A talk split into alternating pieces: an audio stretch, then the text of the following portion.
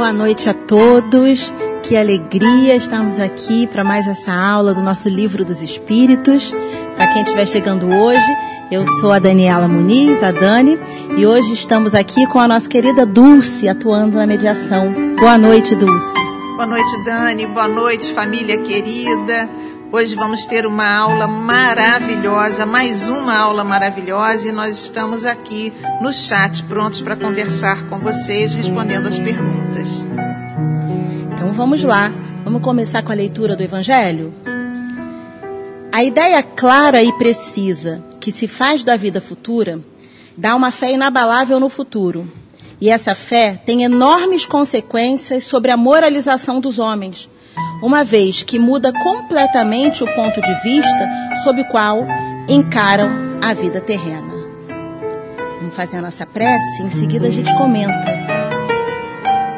Agradecendo muito aos amigos espirituais, porque estamos aqui reunidos hoje para esse estudo tão importante que tanto nos serve a cada semana para abrir os nossos olhos que possamos aproveitar ao máximo a inspiração dos nossos amigos espirituais e do doce Mestre Jesus em todo o esclarecimento que vão nos trazer.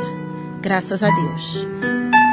Muito bem, queridos. Então, vamos comentar agora o nosso Evangelho que nos fala da importância de nós sabermos sobre a vida futura. E aí a gente tem que pensar, né?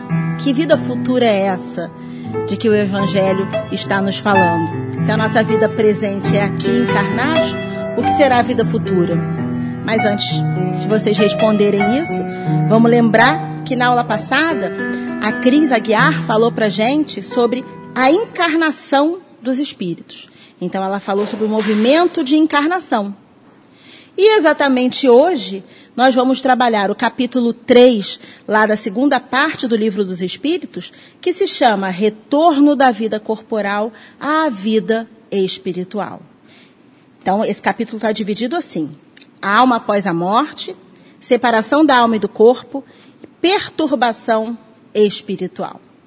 Então, vocês já perceberam o nosso tema de hoje é um tema de profunda importância, porque se o Evangelho está dizendo que nós devemos estar atentos para a vida futura, se ele está dizendo isso desde sempre, nesse momento em que nós estamos vivendo, é o momento, talvez, das, provavelmente, das encarnações de cada um, mas pelo menos da coletividade, onde nós mais pensamos em morte, né? Das gerações aqui encarnadas nesse momento. Nós pensamos nisso a todo momento, porque são muitos irmãos que tinham a programação de desencarnarem nesse momento no planeta todo. Então, muitas vezes nós estamos com, aí eu estou falando especificamente da pandemia, mas claro que ao lado disso continuam havendo as outras eh, mortes por outros motivos. E a todo momento, isso, para nós que estamos encarnados, isso está servindo para quê? Já pensaram nisso? Exatamente é uma chamada como nós recebemos aqui do Evangelho. Para que nós que aqui ficamos por enquanto, possamos pensar sobre essa vida futura, né? Porque se a gente olha o que o Evangelho está falando, se nós estamos no momento presente e vamos pensar na vida futura, como é que a gente garante um bom futuro? A gente já sabe da parábola do semeador, né? A gente sabe que é com o plantio que a gente faz agora. Então vamos pensar um pouco sobre essa vida futura. Mas antes, Dulce, eu vou deixar uma pergunta que eu quero saber as respostas que eles, que eles vão trazer aí no chat. A pergunta é: quem tem medo de morrer? E agora, gente? Essa pergunta feita para o espírito é difícil, né? Porque a gente fala de morte o tempo todo, a gente. É, é, é um assunto muito comum para a gente, é interessante isso, na, na, na nossa visão no Espiritismo. Mas será que, apesar disso, a gente tem medo de morrer? Será que a gente pensa nisso com certo distanciamento, com susto, ou a gente nem quer pensar nisso na nossa morte, pelo menos? Como é que será que isso funciona para vocês, gente? Será que vocês têm medo de morrer? Como é que tá aí, Dulce? É, por enquanto ainda não chegou nada não, Dani, sobre quem tem medo de morrer. Ou eles estão com medo ou com vergonha. Vamos aguardar um pouquinho. Eles estão na dúvida. Será que eu respondo que eu tenho medo? Aí eu brinco dizendo assim: tem duas possíveis respostas para o espírita. Ou aquele sincero que diz, eu tenho medo, ou aquele outro que diz assim, eu não tenho medo, mas eu não quero morrer tão cedo. Que é também uma resposta bem legal, né? Isso é bem sincero da nossa parte, porque na verdade, nesse momento, o que está consciente para gente é o aqui.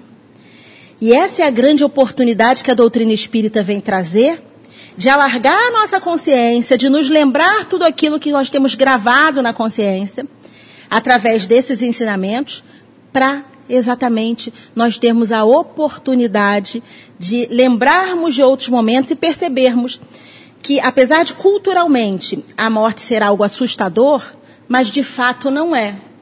E por que não é, gente? A Dulce falou para a gente lá no início do estudo do Livro dos Espíritos. Ela falou para a gente de Deus, esse Pai que é puro amor. Então, se a morte é criação de Deus, se faz parte do plano divino esse movimento de idas e vindas, de nascimentos e mortes, então isso tudo está no plano de Deus.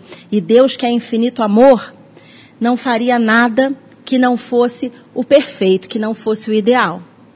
Mas é claro que quando a gente observa de um certo ponto de vista, que é o nosso atual aqui, limitados ainda pela matéria, fica difícil a gente perceber desse modo.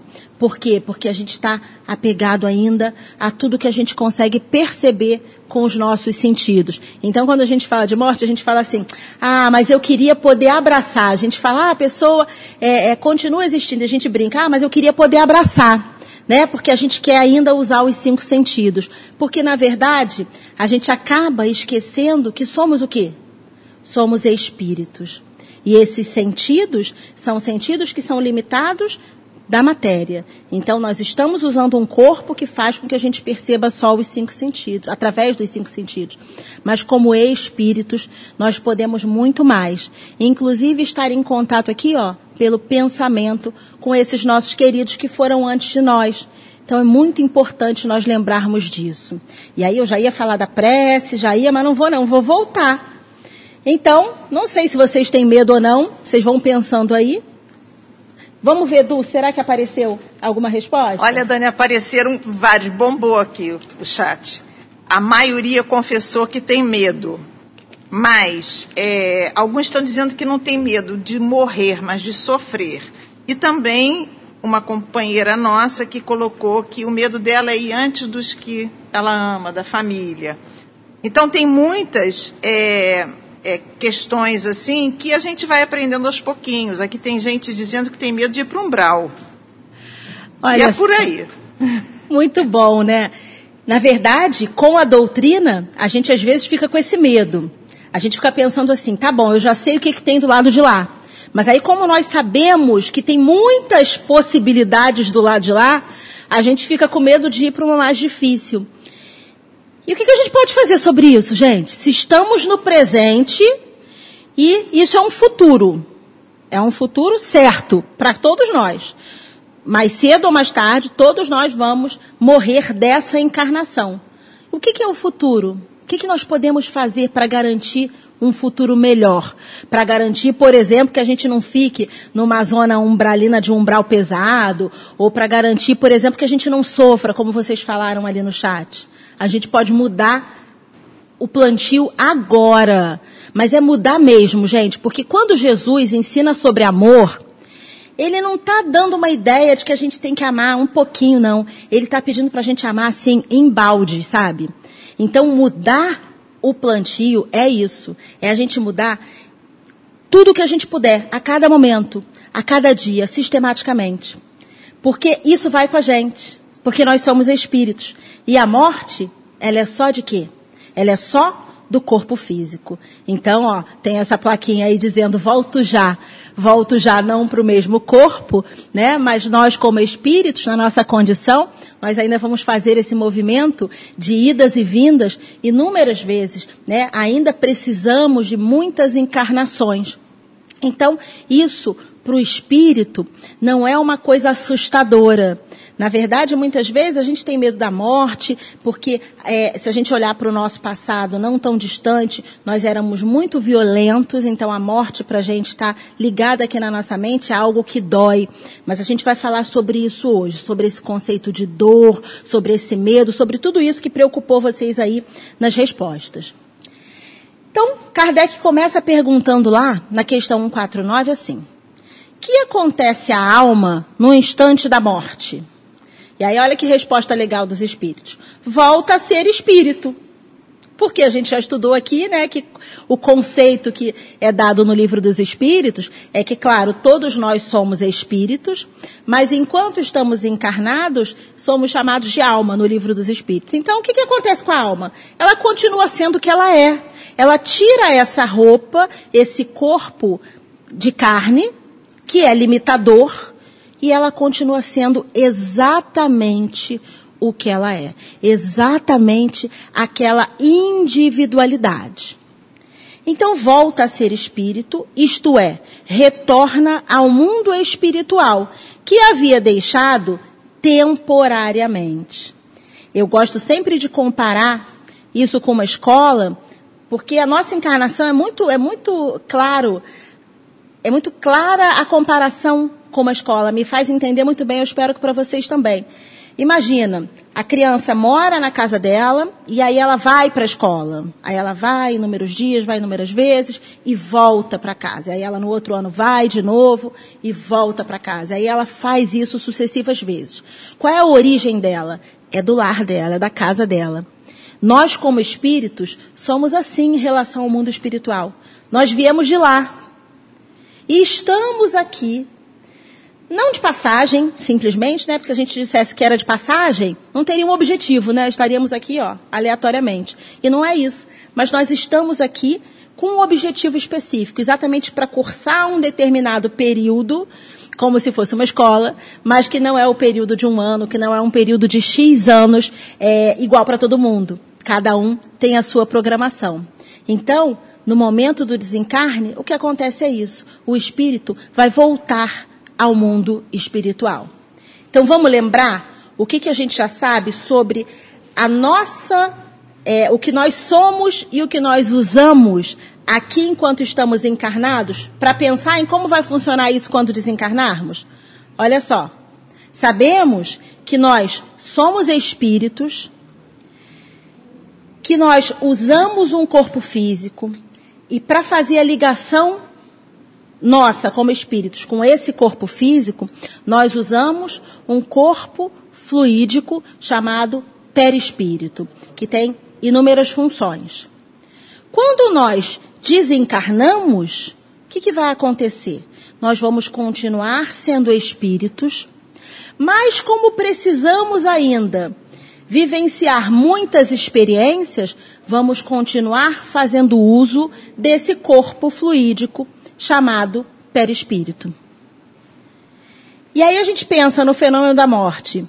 Algo que eu já falei aqui numa outra aula e vamos relembrar, né?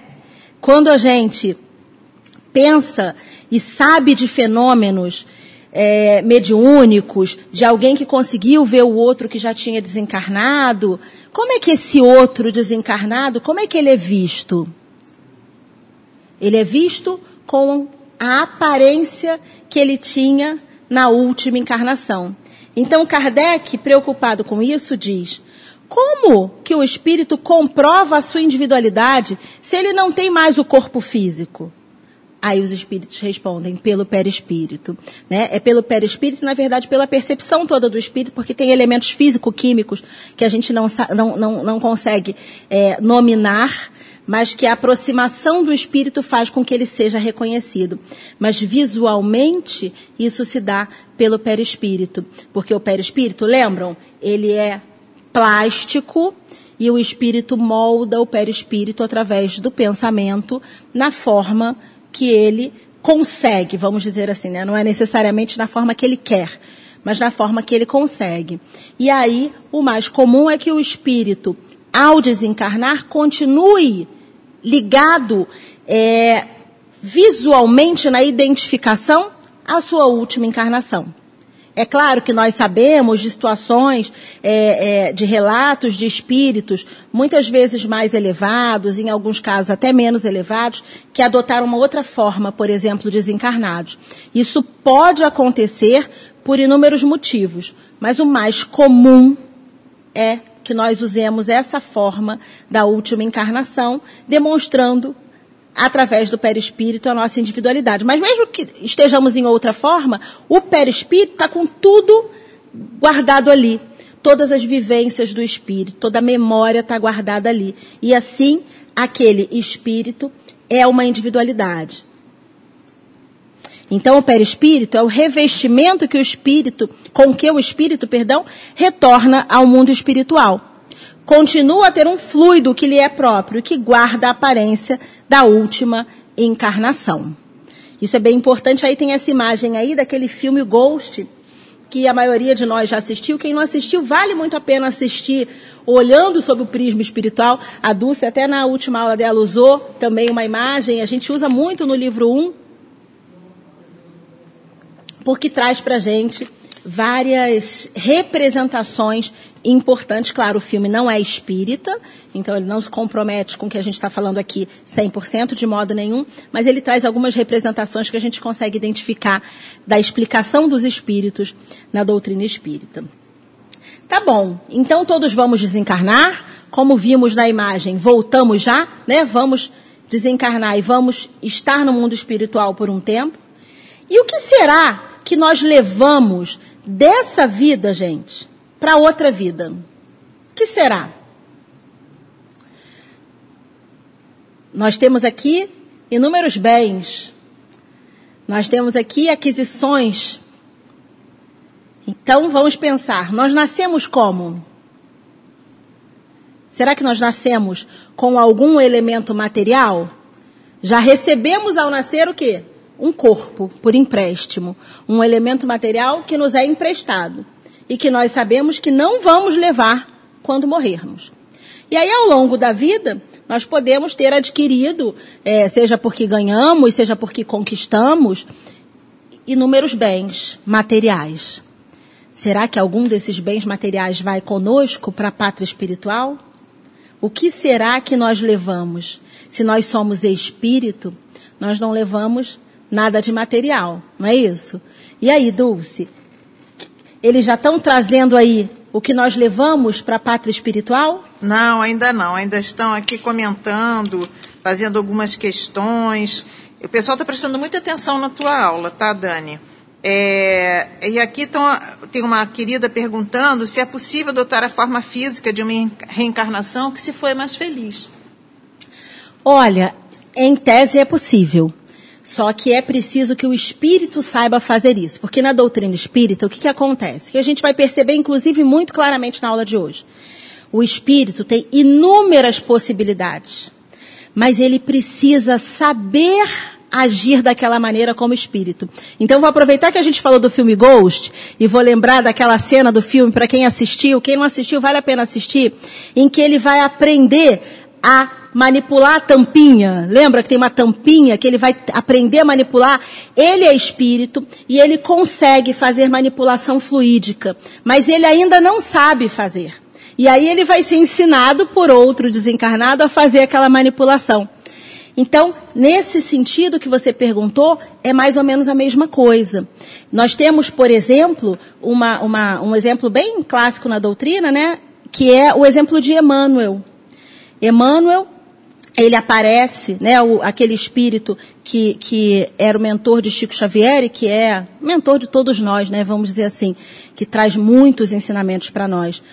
O Emmanuel, ele aparece, né, sempre que ele precisa ser visto aqui no mundo material, ele aparece com a forma de quando ele foi Publius Lentulus. Por quê? Porque naquela encarnação ele esteve com Jesus.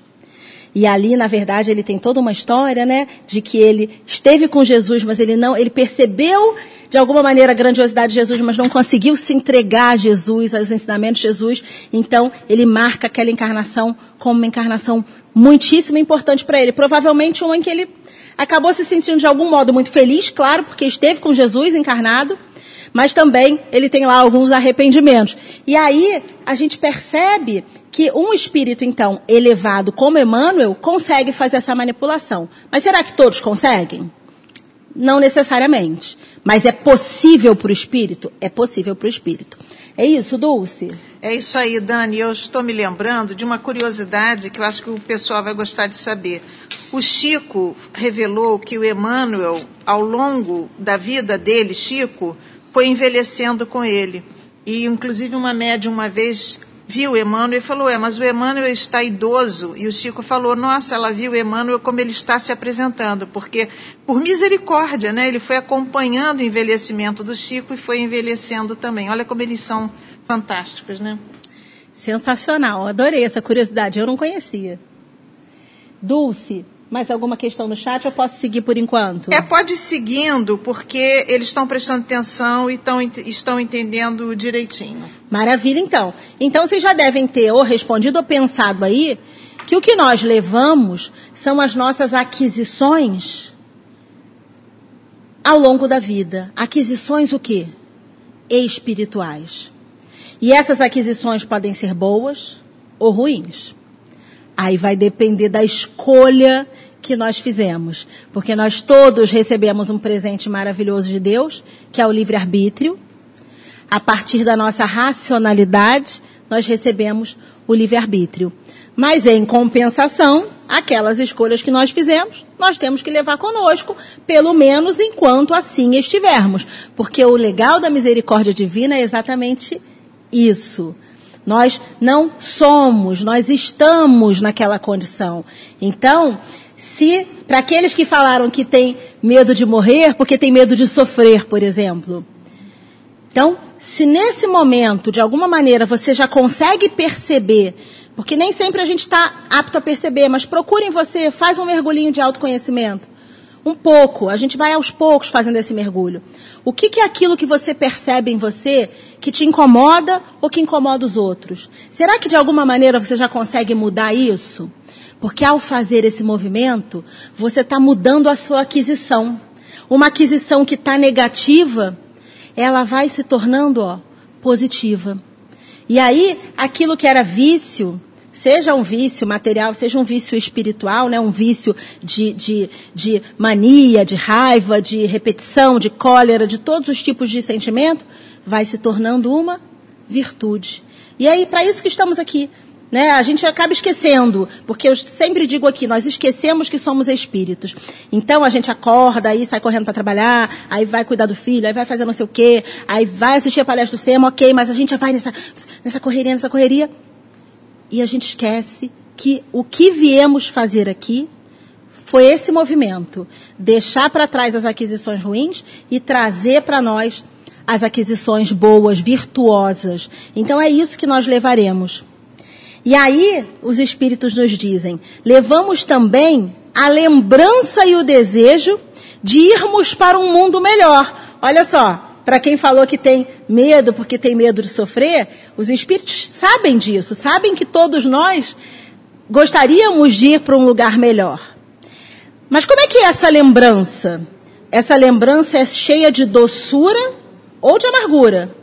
De acordo com o emprego que fizemos onde, gente? Que fizemos na vida, que fizemos aqui, agora, no presente. Essa é a grande questão. Essa, esse é o motivo de nós estarmos pensando nesse tema. Porque senão, para que, que a gente vai pensar em vida futura se eu estou vivendo a vida presente? Já estou com dificuldade de viver essa, né? Estou pensando lá na outra. Olha que vantagem que os espíritos nos dizem.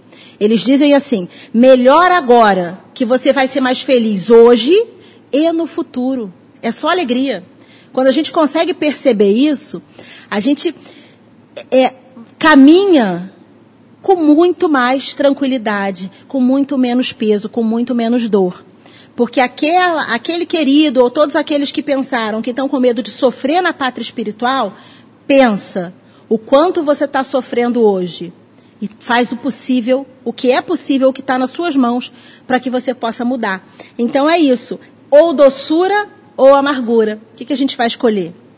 Então, quanto mais puros os espíritos, mais nós vamos compreender a futilidade do que deixamos na terra. E aí eu vou aproveitar essa frase, Dulce, para comentar o que a outra internauta falou.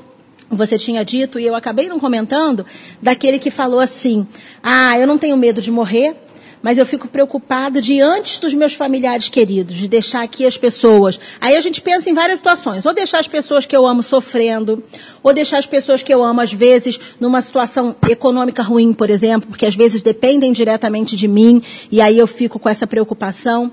Que, que nós temos que lembrar, gente? Tirando a situação de suicídio, nós só morremos no momento em que está programado. E esse momento em que está programado para a nossa morte, ele é o melhor momento para nós e para todos os que ficam. Aí às vezes a gente vai pensar assim, pô, mas eu tenho um amigo que ele ficou profundamente deprimido, vamos imaginar aqui, quando o pai dele morreu, por exemplo, ele entrou em uma profunda depressão e foi péssimo para ele. Dali é, é, as coisas degringolaram para esse meu amigo. Eu tenho medo que aconteça uma coisa semelhante, porque meu filho, por exemplo, é muito apegado a mim. Aquele teu amigo que degringolou por conta disso, ele não está passando naquela prova.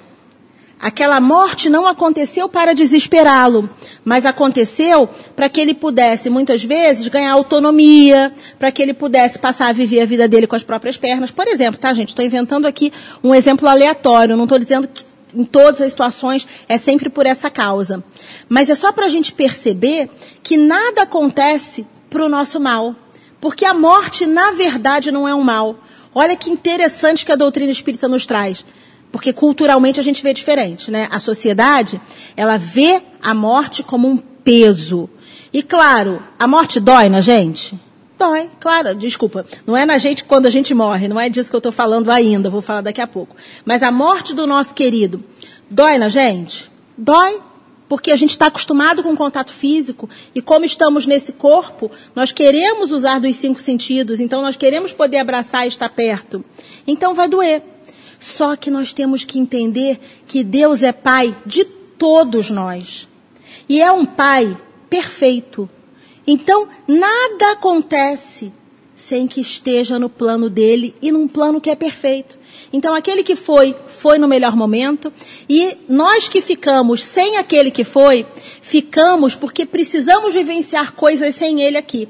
De alguma maneira, isso vai ser o melhor para nós eu gosto para entender, para tentar compreender bem a morte e, e não sofrer com ela, eu gosto de pensar na outra vida. Quando alguém próximo a mim desencarna, eu fico pensando na alegria que vai ser a próxima encarnação daquele, porque eu conheço a encarnação dele e sei quais foram os aprendizados que ele fez aqui. Então eu fico pensando assim, nossa, na próxima encarnação ele vai ter oportunidades maravilhosas, porque ele já aprendeu tudo isso. Imagina, você quando você pode recomeçar, gente, do zero, né? Porque quando a gente encarna, é quase isso, né? Claro que nós temos os nossos resgates do passado, mas a gente não está lembrando disso conscientemente. Então, é sempre uma oportunidade, uma renovação em cada encarnação. Então a gente precisa pensar sobre tudo isso para que a morte se torne alguma coisa menos dolorida para cada um de nós. Vai doer, mas não precisa ser o motivo do desespero, porque o Pai cuida de todos, está tudo no plano.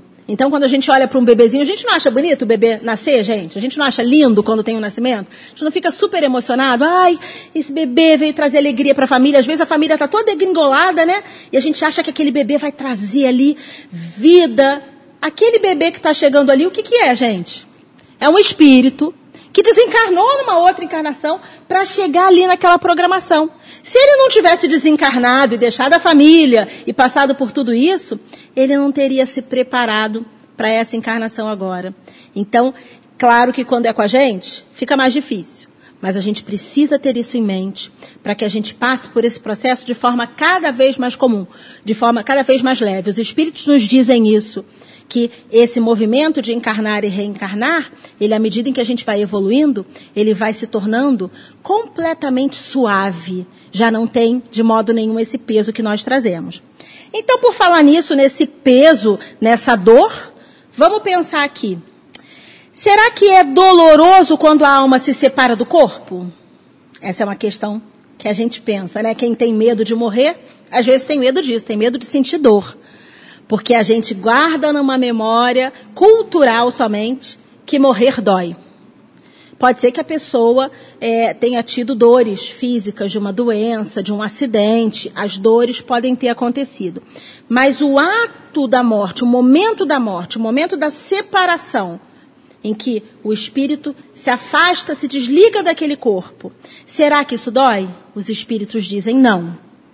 O corpo quase sempre sofre mais durante a vida do que no momento da morte. Olha que maravilha a gente ouvir isso de espíritos que vieram nos trazer tranquilidade. Durante a vida, o corpo não, não sente dores. Sejam dores físicas, sejam dores espirituais que acabam chegando no físico, a gente não se machuca, a gente não fica doente, o corpo vai sofrendo o seu desgaste natural, muitas vezes através de um processo doloroso. Mas morrer não é assim. E aí eles vão trazendo mais informações para a gente, dizendo que na morte natural, o que acontece, é, na morte natural, o que acontece pelo quê? Pelo esgotamento dos órgãos em consequência da idade. Então a gente sabe que o corpo ele vai se desgastando, se desgastando, se desgastando, nós vamos perdendo fluido vital, perdendo fluido vital. Ao longo da vida nós fazemos reposição de fluido vital, mas chega um momento em que a gente já não consegue mais repor o necessário para continuarmos vivos, porque tem uma, uma limitação da própria matéria. O corpo vai sempre perecer. Então, nesse momento, o homem deixa a vida sem se dar conta disso. Olha que bonito na, na morte natural. Isso é, é, tão bonito porque a gente passa a olhar, né? A doutrina é mesmo uma mudança de ponto de vista. Às vezes, quando a pessoa vai envelhecendo, pela vaidade, às vezes a gente não gosta de envelhecer, né? E aí a gente vai falando assim, nossa, tô velha, olha, outro dia era todo esticadinha, agora tô cheia de ruga, ou vai percebendo outros sinais. E aí a pessoa vai ficando velha, vai ficando velha, né? Hoje tem essa brincadeira que ninguém fica velho, mas, né? Mas fica, né? Na verdade fica. E aí a gente não percebe que, olha que bonito, tá acontecendo esse processo de desgaste natural do corpo. É mais ou menos, gente, mal comparando, mas para a gente entender, como, sabe aquela roupa que você gosta muito, que você usa até rasgar?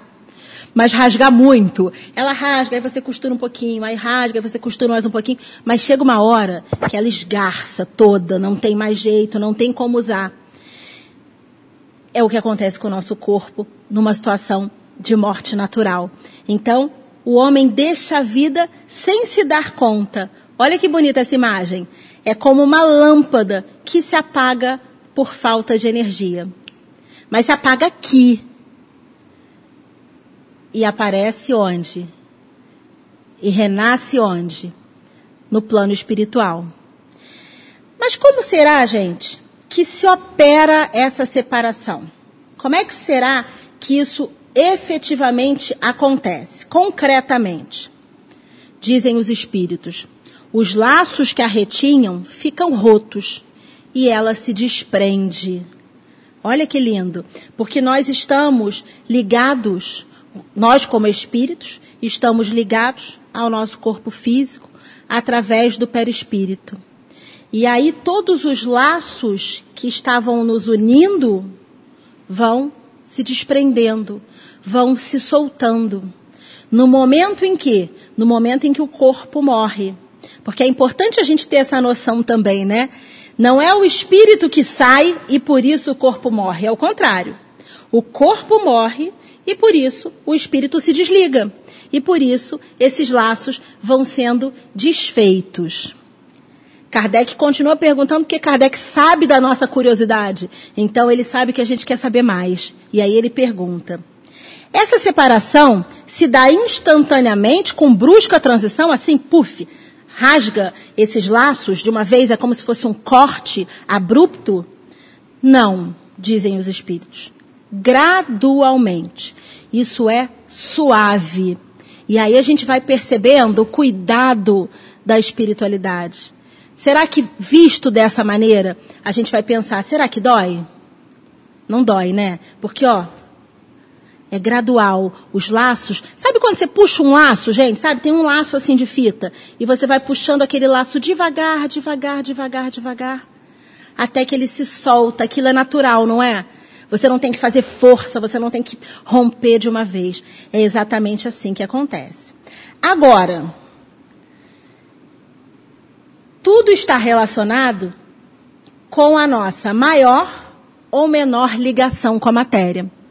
Porque, é claro, já que eu usei a ideia de um laço de fita, se esse laço de fita tiver dado sobre três nós, vai ser muito difícil. Não vai ser só você puxando que você vai conseguir soltar esses laços. Esses três nós seríamos nós aqui encarnados, profundamente apegados à matéria. Porque quando nós somos profundamente apegados à matéria, nós tentamos nos recusar a morrer. Claro que a gente não consegue, porque o corpo morre de qualquer maneira. Mas essa separação se torna mais difícil. E aí é uma coisa muito legal, gente. Por isso que realmente a doutrina é encantadora. Quando a gente estuda sobre isso, a gente vai percebendo o seguinte: uma das coisas que a gente está aprendendo aqui é a morrer, né? Estamos aprendendo como bem viver, mas também estamos aprendendo a morrer. Já sabemos, ninguém quer morrer. Eu também não quero, a Dulce não quer, nenhum de vocês quer. Mas todos sabemos que vamos morrer. E a hora em que isso estiver acontecendo, se você perceber que é o momento, o que, que a gente deve fazer? Se apegar ao máximo ou fazer uma entrega de coração? Eu imagino que seja difícil. A gente está ouvindo isso agora e está falando, nossa, mas aí eu vou me entregar à morte. Se a gente está percebendo que é o momento, nós vamos nos entregar, porque é tudo muito cuidadoso, é tudo muito carinhoso. E aí vocês podem estar tá pensando assim: será que o espírito fica abandonado? E se eu me entregar à morte e ficar lá, sozinha, abandonada? Será que é assim? Eles respondem: não. Existe um trabalho sério da equipe espiritual capacitada para isso. Então nós temos uma equipe espiritual que trabalha, equipes, né, inúmeras equipes espirituais que trabalham no desencarne e que vão ajudar cada um de nós, porque a gente ainda não consegue fazer isso sozinhos. Nós temos no, é, é, informação, notícias de espíritos superiores, muito, muito superiores a gente, que fizeram esse movimento de romper os laços, de soltar os laços, melhor dizendo, sozinhos. Mas nós ainda não conseguimos fazer isso e vamos entender por quê. O que, que acontece com a gente no momento da morte para a gente, inclusive, não estar tá consciente disso. Mas é importante que nós desapeguemos da matéria nesse momento. Aí vamos pensar, mas como é que eu vou desapegar da matéria se por acaso, no momento em que eu estiver morrendo, eu perceber que a minha família vai ficar numa necessidade, eu perceber que de alguma maneira eu sou muito útil? Lembra o que a gente falou? Deus é a inteligência suprema. Se você está morrendo naquele momento e não foi pelo suicídio, você está morrendo no momento que é o melhor momento. Então, tudo aquilo que vai ficar na terra vai se resolver independentemente da sua presença. É que, de alguma maneira, às vezes, nos nossos arranjos é, é, de vida, sejam eles familiares, sejam eles profissionais, a gente se considera indispensável. E é importante que a gente perceba o nosso papel enquanto encarnados. Porque, sim, nós temos um papel muito importante. Mas é importante que nós saibamos que tudo vai se resolver independentemente da nossa presença. E isso é que vai deixar a nossa consciência tranquila para que a gente possa passar por esse momento sem esse apego, sem essa vontade. Então vamos lembrar, vamos ter essa a fé que nos, de que nos falou espírito, os espíritos, de que nos falaram sobre esse futuro, de um futuro melhor. Né? Todos nós não queremos um futuro melhor? Então vamos olhar essa vida futura como uma oportunidade melhor. Eu sei, queridos, que quando a gente está falando isso num momento em que a morte está tão próxima de nós, pode parecer distanciamento, pode parecer até uma certa frieza, mas não é. Somos nós ainda com dificuldade de estarmos no plano divino. de entendermos como funciona o universo. Porque a morte faz parte disso, ela faz parte da natureza. Tudo perfeito criado por Deus. Então, quanto mais nós nos esforçarmos para isso, mais suave será o momento para cada um de nós. Então, só terminando aqui, os técnicos do mundo espiritual promovem com recursos magnéticos a liberação do espírito, desligando-o do corpo físico. Olha que lindo. Dulce, posso presumir que eles estão acompanhando tudo? Eu só estou daqui ouvindo a Dulce ali, tec, tec, tec, tec, digitando, falando com vocês. Mas não sei se vocês querem trazer alguma questão para cá. Estão trazendo muitas questões. Dani, sua aula está bombando. Porque é muita pergunta, muita participação, muito legal mesmo. É, e uma, uma das questões que foi colocada, que eu acho que seria legal você explicar, é que o Ricardo está falando assim. Tenho a sensação que minha mãe, já falecida há 11 anos, está presente comigo o tempo todo. Isso é possível? Olha, Ricardo, isso até é possível, mas isso não é desejável. Vamos pensar aqui o seguinte: é, às vezes nós queremos isso, porque a gente sabe, sabemos que estamos rodeados de espíritos. E aí a gente pensa, bom, se eu puder estar rodeado por quem eu amo e que foi antes de mim, a gente pensa que seria o ideal.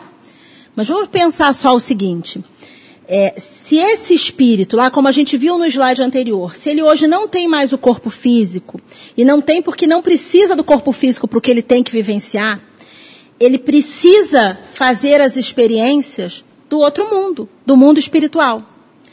Se por algum motivo ele não for vivenciar essas experiências, é como se ele estivesse se atrasando. Vamos imaginar comparando mais uma vez com uma escola? Imagina que você tem aquele na, na, na escola, na época que a gente estava na escola, imagina que você tem aquele seu amigo que você adora, mais colado com você. Chega no ano seguinte, tem uma separação de turmas. Você vai para a turma A, ele vai para a turma B. E aí o que, que teu amigo faz? Ao invés dele ficar assistindo a aula na turma B, ele vem para a turma A toda hora, e vem, aí a professora manda ele embora, e aí ele fica meio perdido, às vezes fica no corredor. Ou seja, ele não estuda em lugar nenhum.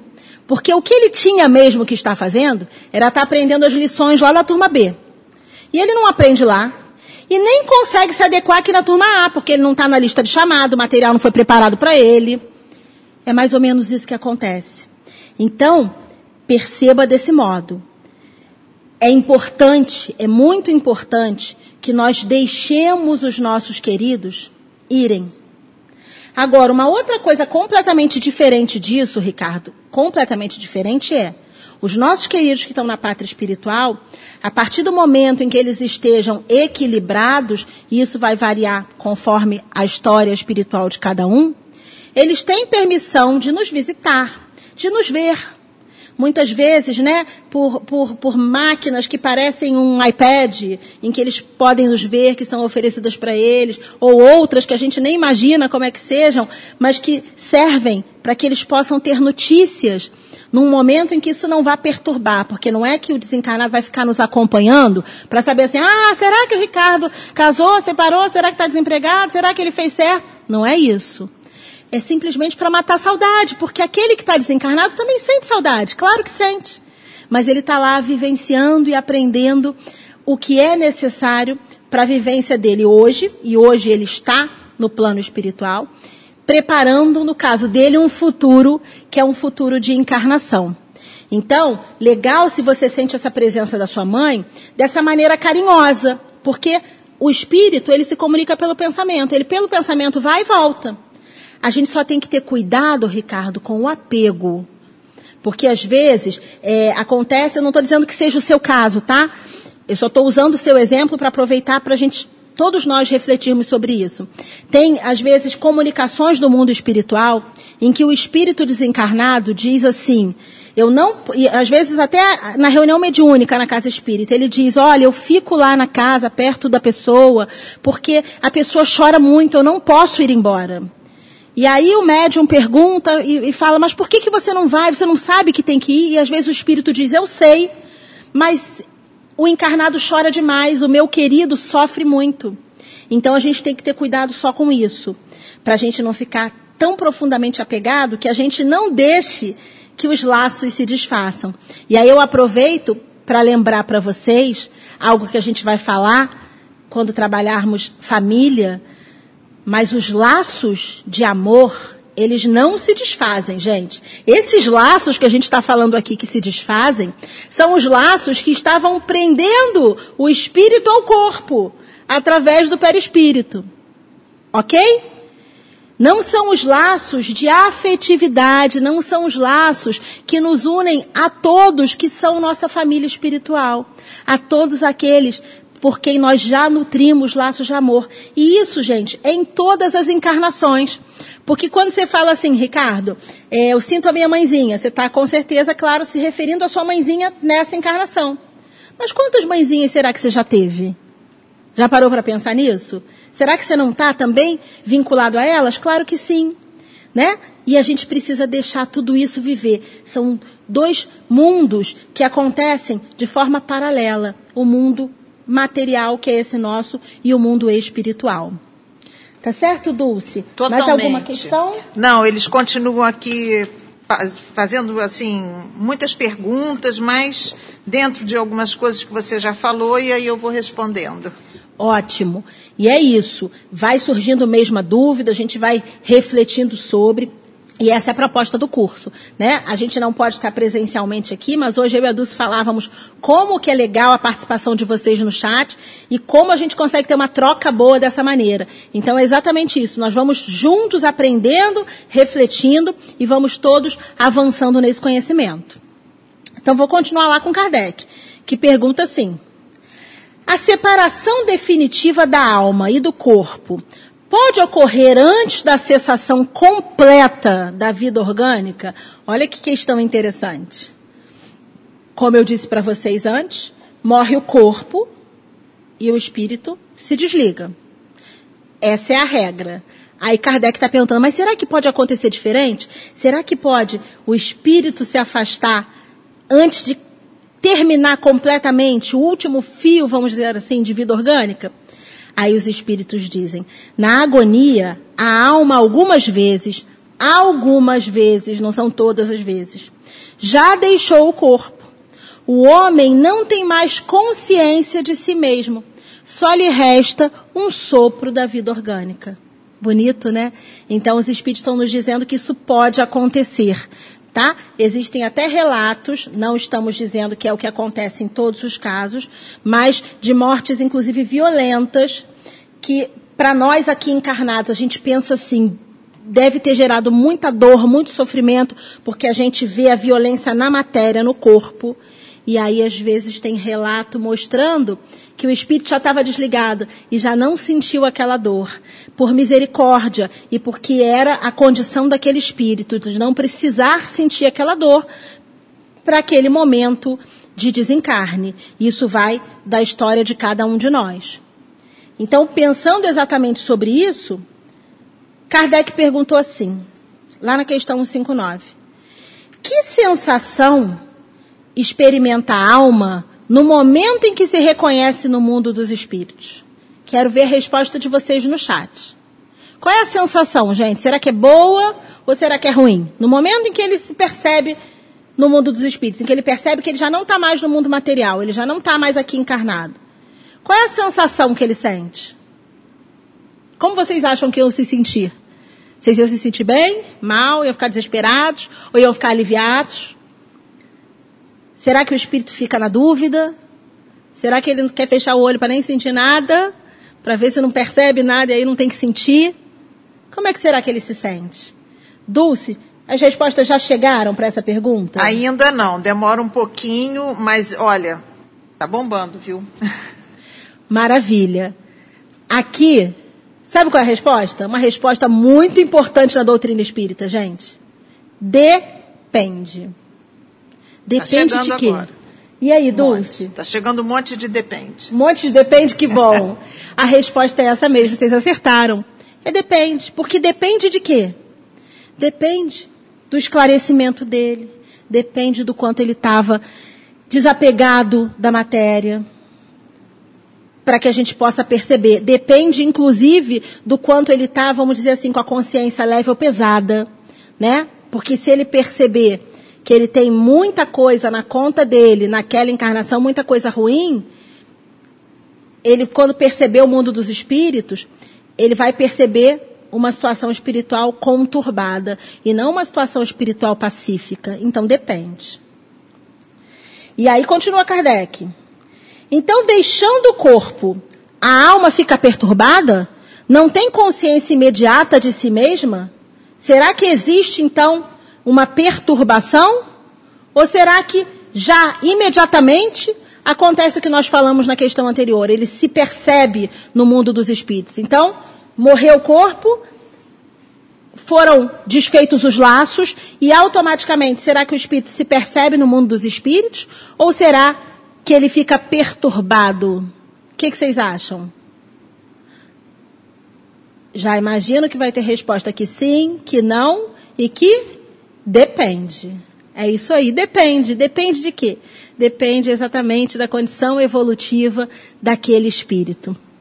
Os espíritos vão nos dizer nesse capítulo sobre esse momento de perturbação. Um momento, então, em que o espírito é, se sente perturbado, gente, não é perturbado porque ele está sendo, sei lá, chacoalhado, incomodado, não é nesse sentido, não. Mas é um momento em que ele não consegue ainda perceber onde está, onde chegou. Então ele sai de uma condição e não consegue perceber onde chegou. Já dormiram no carro?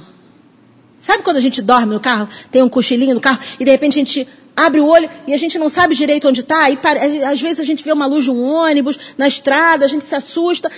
É um momento de rápida perturbação, não é? Aí depois a gente, a gente pensa, ih, eu estou no carro, ah, estou indo para tal lugar. Então, esse, esse restaurante que eu estou vendo ali na estrada é daquele ponto, então falta tanto para eu chegar. Aí a gente consegue clarear a mente, clarear o entendimento. É um pouco isso que acontece. Mas essa perturbação, ela vai ser maior ou menor conforme a nossa condição espiritual, o nosso equilíbrio espiritual. Só que é um equilíbrio espiritual, gente, que tem que estar tá dentro. Não adianta estar tá fora, não adianta ser da boca para fora. Não adianta ser aquele que sabe todos esses conceitos e que se desespera. É necessário, então, que a gente possa trabalhar essa questão dentro de nós, no nosso sentimento. Porque em, em algum momento a gente vai ter que lidar não com a morte do outro, mas com a nossa própria morte, com o nosso próprio desencarne. E aí algo que a gente sempre quer saber, Kardec pergunta, que ele é ótimo perguntador. E o espírito encontra com os amigos e parentes? Já falaram hoje aí de parentes desencarnados. A gente sempre quer saber isso. Será que ele encontra? Será que no momento em que eu me percebo como espírito, será que eu vejo lá uma pleiade de parentes que me precederam nessa né, na, na, na encarnação para o desencarne? Depende. A resposta depende. É depende na doutrina espírita, porque depende dessa condição, depende dos amigos que eu fiz, depende dos laços, porque às vezes eu tive parentes que foram antes de mim, mas que não estão ali próximos a mim nesse momento. Mas é importante a gente saber que ninguém fica abandonado. Todos nós seremos recebidos por algum tipo de amigo, Ainda que a gente não consiga reconhecê-lo, mas é algum amigo que está ali para nos receber no mundo espiritual, para nos dar as boas-vindas, nos ajudar. Só que nós precisamos conseguir perceber. Porque às vezes a perturbação é tanta que a gente não consegue perceber tão claramente. Por isso é que numa situação, se a gente perceber assim, acho que eu desencarnei, entra em prece, fala com Jesus, porque é isso que vai te dar equilíbrio para você conseguir perceber tudo isso de bom que está preparado para você. Para todos nós, né? E serve para mim também, é claro. Aí Kardec pergunta: e os espíritos experimentam o mesmo grau e tempo de perturbação? Já até respondi, né? Vocês já sabem. Depende. Por quê? Porque depende da condição evolutiva, do quanto aquele espírito está pegado à matéria. Então ele pode ficar mais tempo numa perturbação mais profunda e outro pode ficar menos tempo, até um tempo que quase parece não existir, de tão rápido. e tem uma perturbação muito leve. Ele não consegue perceber tudo, mas já consegue perceber muita coisa, por exemplo. E aí Kardec pergunta: e o conhecimento do Espiritismo exerce influência sobre o tempo de perturbação da alma? E aí, qual é a resposta, gente? De... Não, aqui não é depende, não. Aqui não é depende. O conhecimento do Espiritismo exerce qual influência, gente, sobre essa perturbação? Os espíritos nos dizem. O espiritismo não dá passaporte para ninguém chegar ao mundo espiritual com nenhum privilégio. Isso é fato. Mas ajuda, pois o espírito já compreende antecipadamente a sua situação. E o que, que nós estamos fazendo aqui hoje? Se não compreendendo antecipadamente a situação que todos vamos vivenciar de desencarne em algum momento que não sabemos quando. É importante a gente saber que não teremos privilégios, porque tem essas narrativas também trazidas nas obras espíritas, é, de espíritas que então vivenciavam a doutrina espírita e que vão cobrar privilégio, vão dizer, olha, mas eu fui não sei o que na casa espírita tal, eu fiz tal trabalho e agora eu sou recebido assim, sem nenhuma festa. não teremos privilégios, de modo nenhum, porque somos todos igualmente filhos de Deus. Se estamos trabalhando aqui para o bem, estamos trabalhando em primeiro lugar pelo nosso bem mas não para termos privilégio, porque privilégio é totalmente incompatível com a lei divina de igualdade. Agora, esse esclarecimento, ele vai ser crucial. Ele é crucial no nosso dia a dia, não é?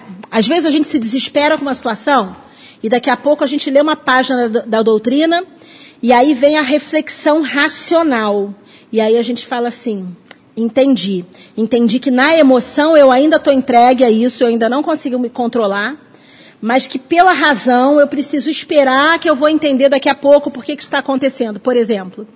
Então, nós temos que fazer a mesma coisa desencarnados. Temos que usar a razão, porque continuaremos tendo razão. Continuaremos sendo racionais. Temos que usar a razão para dizer assim: se por acaso isso aqui que eu estou vendo for o desencarne, então que, que me interessa? Coisas materiais que ficaram na terra?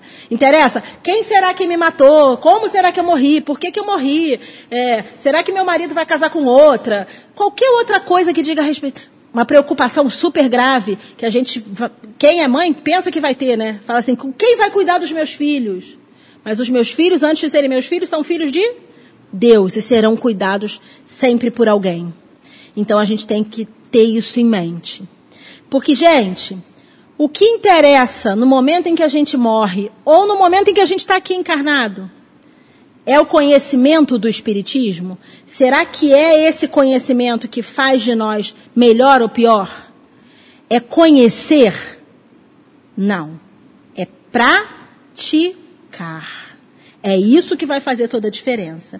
Então, é a prática do bem e a consciência pura que vão exercer maiores influências. Então, claro que pode ter um irmão nosso que desencarnou, que não sabe nada da doutrina espírita, que nem acredita em mundo espiritual, mas se ele tem ali, ó, o coração bondoso, virtuoso e a mente tranquila, porque praticou boas ações, ele vai estar tá bem. Ele vai sofrer quase nenhuma perturbação.